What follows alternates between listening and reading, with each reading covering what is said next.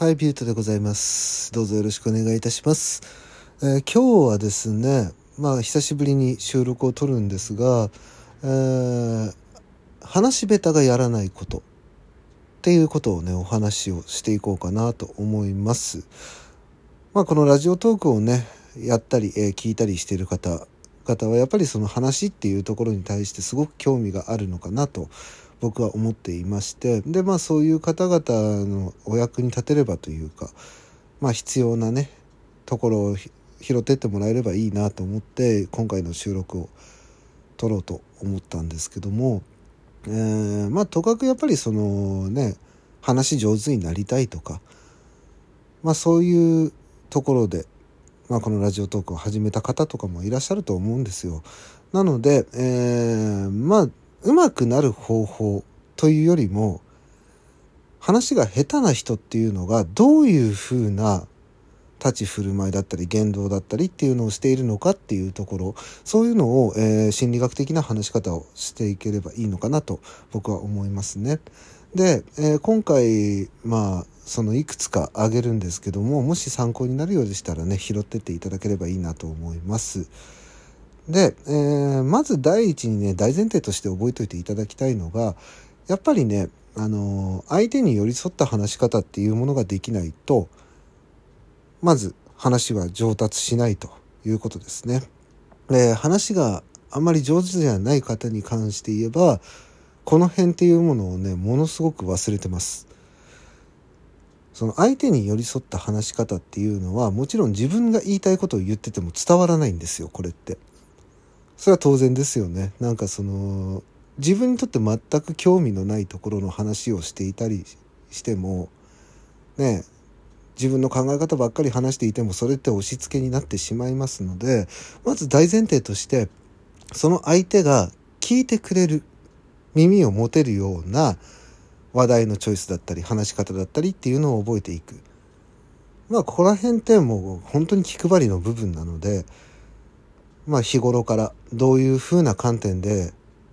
物事を考えているかそういうところがね定まっていないとなかなか難しいのかなとは思いますね。うん、まず第一にやっぱその寄り添うっていうことがすごく大事で人間って偏方性の原理っていうものが働くんですよ。偏方性の原則とも言いますかね。これはあの心理学用語なんですけど、まあ、自分がやってもらったことを返したいっていう性質が、えー、人間って働くんですよ。だから自分の言いたいことを一方的にずっと言い続けていても相手は聞いてくれないんですよね。まず相手の言いたいことだったり考えていることだったり今求めている言葉だったりっていうものをちゃんと理解しておくこれがすごく大事なとこだと僕は思っていますね。うん、でまあやっぱり相手の話を聞けないのに自分の話って聞いてもらえないのでそう。ただただそれだけの話ですね。だから本当にまず気配りの部分ですよね。うん。まあ、どういうふうに相手に伝えていくか、まあ、僕が日頃からこの配信の中で言ってるんですけど伝え方の問題なんですよ。伝え方をどれだけ努力できるかっていうところ。これがすごく大切ですね。うん、で、えー、その伝え方のテクニックとして僕はあの PREP 法っていうものをよく使ったりするんですよね。まあこれあの会社の会議とかでもそうなんですけどまあ PREP、えー、PREP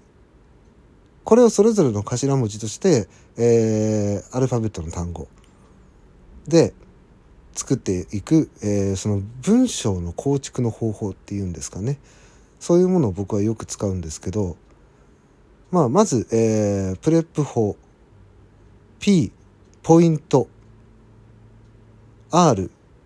Reason E Example P ポイントっていう順番で文章を構築していく。そう、これがね、あの、なかなかできるようになってくると、本当に人へ伝わり方っていうものが変わってくるので、是非意識していただきたいんですけど、えー、まあ最初の P、ポイントですね。これは、えー、要点ですね。まず一番最初に要点をボンって出すんですよ。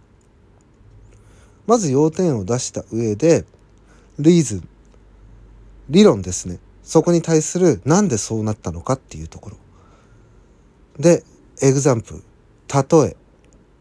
そして最後にもう一度ポイント、要点っていうものを伝えていくっていうのが、この文章の構築の仕方が、えー、 PREP 法っていう、 PREP 話法と呼ばれるやつですね。はい。で、えー、最初にポイント出すっていうのがすごく大事で、何を言いたいのかっていうところなんですよ。まず最初に何を言いたいのかが定まっていないと、聞く耳を持ってもらえないんですね。自分が言いたいことっていうのが何なのかっていうところ。そう、僕で言えば、もう最初に挨拶をした後にね、その後に、こういうことを話しますっていう、この収録でもそうなんですけど、こういうことを話しますって一番最初に僕、打ち出しますよね。で、それに対して、なんでそういうふうな考え方になるのか。リーズン、理論ですよね。を僕は打ち出すんですよ。で、その後に、例えばっていう話をしたりするじゃないですか。ね、その、最後に締めとして、そのポイント、重要なところをもう一度お話をする。この文章の構築がちゃんとできていると、人間に届きやすいんですよね。相手の、えー、耳に届きやすい。相手が理解しやすくなるっていう、そういう文章の構築法なんですよ。なので、このプレップ法っていうものを使ってみるといいのかなと僕は思いますね。これは本当に会議とかでもかなり有効なので、ぜひね、使っていただきたいなと思うんですよ。まあ日常会話においてもそうですよね。今日こういうことあったんだよ。でさ、こういうふうな、えー、考え方で物事考えられるんだけども、例えばさ、つって、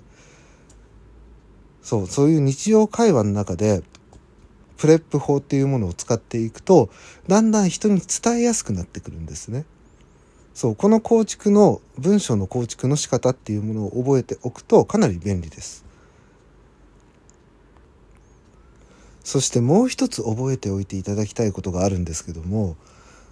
話が下手な方とか、えー、その文章で物事を伝えるのに下手な方っていうのは、これをやってないっていう決定的なものが一つだけあるんですよ。で、それが何かと言いますと、削ることなんですよ。無駄な部分を削るっていうことをね、なかなかやらないんですよね、皆さん。無駄なことはね、なるべく話さない方がいいんです。その自分が伝えたい大元の部分だけ話せば人には伝わるんですよ。でさっき言ってたプレップ法も同じようなところなんですけどあの無駄なものばかりを話すと最終的に何が言いたかったのかっていうところが人に伝わらないのでなんとなくでしか理解してもらえないんですよね。でそこから勘違いだったりすれ違いっていうものが生まれたりするので無駄なものは極力話さないっていう癖をつけていくと、まあ、人には伝わりやすくなっていくのかなとは思うんですよね。この削るっていう作業を本当に皆さんやらないんですよね。だからこれとこれとこれ言っておけば伝わるよねっていう部分だけをなんかその自分が内側にあることを全部伝えようとしちゃって話が行き着く先が見えてこないとか。ね、それ聞いてる方からしたらいらない部分早く削ってほしいなって思うわけですよね。まあ、あの、映画とか、えー、音楽とかもそうじゃないですか。なんかこの、ここいらないよねっていう部分があると、萎えたりしませんか、別にここのシーンなくてもいいよねって、ただただダラダラダラダラずっと同じようなシーンが続いていたら、ね、つまらなくなっちゃいますよね。ね、ずっと同じことの繰り返しだったりとかそういう話がずっと続いてしまうと人間って飽きるんですよどうしても。なので一つ一つの話っていうのを極力短くしていくっていうのがすごく大事です。で文章が長くなれば長くなるほど相手は理解をしてくれなくなるのでできればですね